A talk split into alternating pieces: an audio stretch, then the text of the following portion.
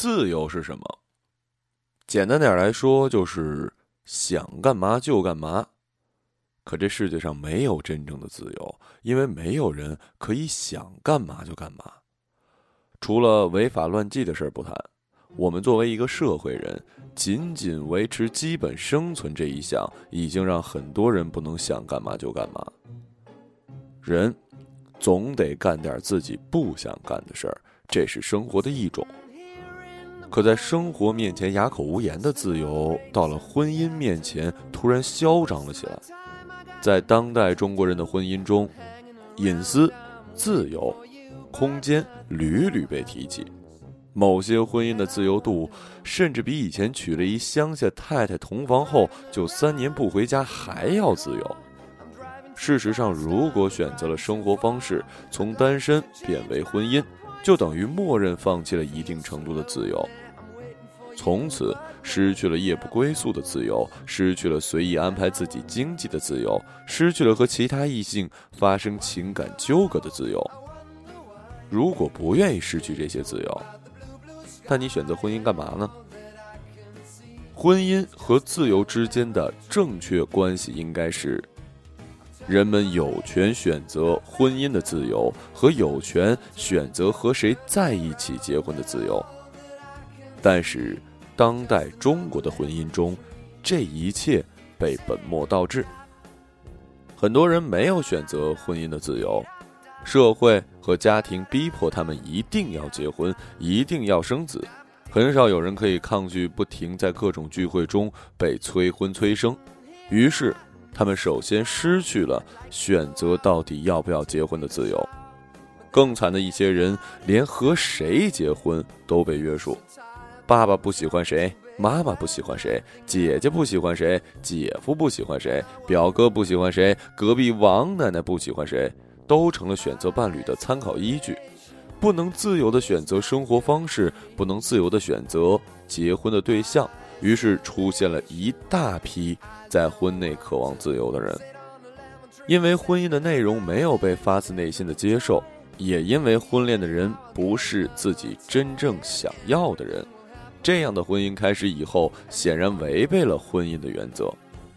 美好的婚姻是自由选择后的产物，人们必须深思熟虑，认可婚姻的意义，才走进婚姻殿堂。和另外一个人开始组织家庭、生育子女，意味着彼此进入对方的人生，经济上的共享、思想上的交流、感情上的专一，彼此对对方的欲望负责，与对方分享闲暇时光。而人们应该在没有压力的情况下，自己明白了要怎么做。若不是这样，在选择上失去的自由，则会在婚姻中被狠狠地要回来。不是真心的想进入这样的一个生活方式，就不会真心愿意与伴侣分享一切；不是内心愿意选择伴侣，就无法对他感情上、身体上忠诚。所以，我们常常听到那些词儿：隐私、空间、自我、自由。而社会竟然高度认可这种婚姻中的自由。有些读者对我发来一些。同事的困扰，听说有这样一些同事，他们可以要求已婚同事不能带伴侣来参加私下的聚会，理由是，如果有不熟悉的人来参加，氛围会不热闹，大家会不轻松。也有些读者发来一些异性好友的困扰，听说有一些异性好友，他们会对自己的异性好友提出婚后。还是要单独和他们聚会的提议，因为友谊万岁。而这些过分的要求被很多人看来符合了结婚了也得有自由的标准，而被这样要求的已婚人士，有些是发自内心的认可，有些不太认可，却因为碍于面子，怕被说气管炎，怕老公，不得不认可。我在这里想对这些同事和异性好友说一句：和已婚同事或者朋友交往，请注意，他的伴侣才是他最重要的人，不是同事，更不是异性好友。你不是和已婚人士的单人在交往，必须把对方的家庭看成一组合。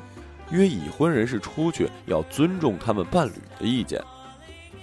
如果这样，同事、异性好友少了，很多婚姻矛盾也就少了。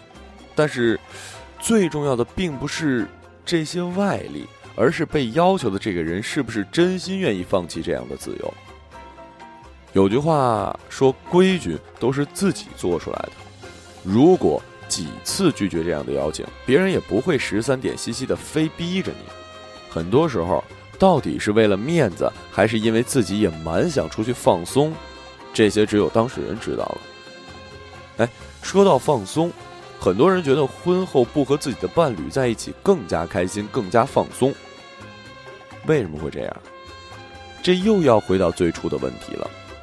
这些人到底是不是真心选择婚姻？到底是不是真正的理解婚姻的意义？